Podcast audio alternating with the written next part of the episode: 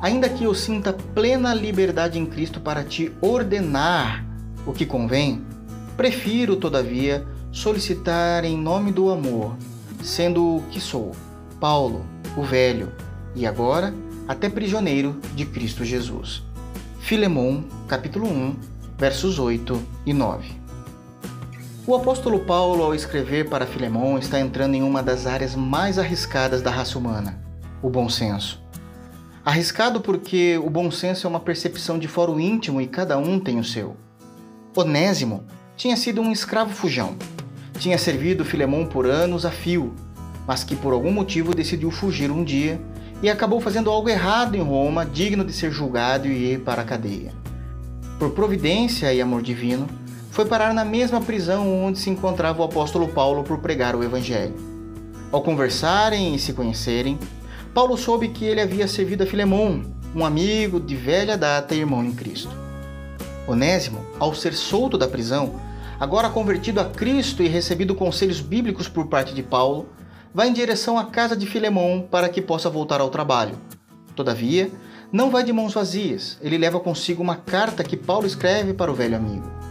Filemão, assim como toda a sua família, conheceu a Cristo por intermédio do ministério de Paulo, e surgido uma amizade próxima entre eles, Paulo sente-se à vontade em escrever como escreveu essa carta.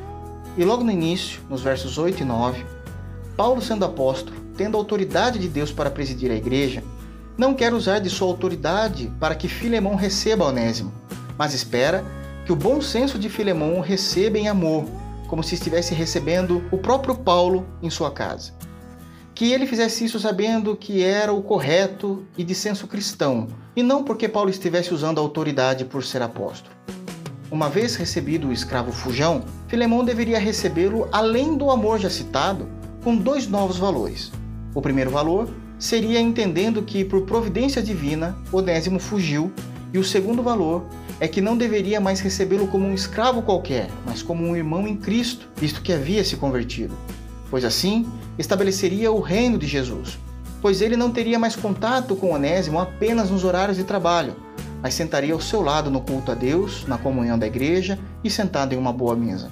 Tudo isso, Paulo esperava que acontecesse pelo bom senso de um homem de Deus e não porque Paulo, o apóstolo e agora velho, ordenasse.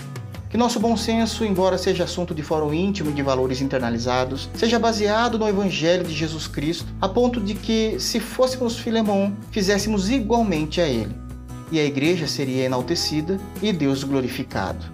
O meu desejo é que, como chuviscos que regam a terra e gotas de orvalho sobre as folhagens, assim seja a palavra de Deus sobre você. Deus te abençoe em Cristo Jesus.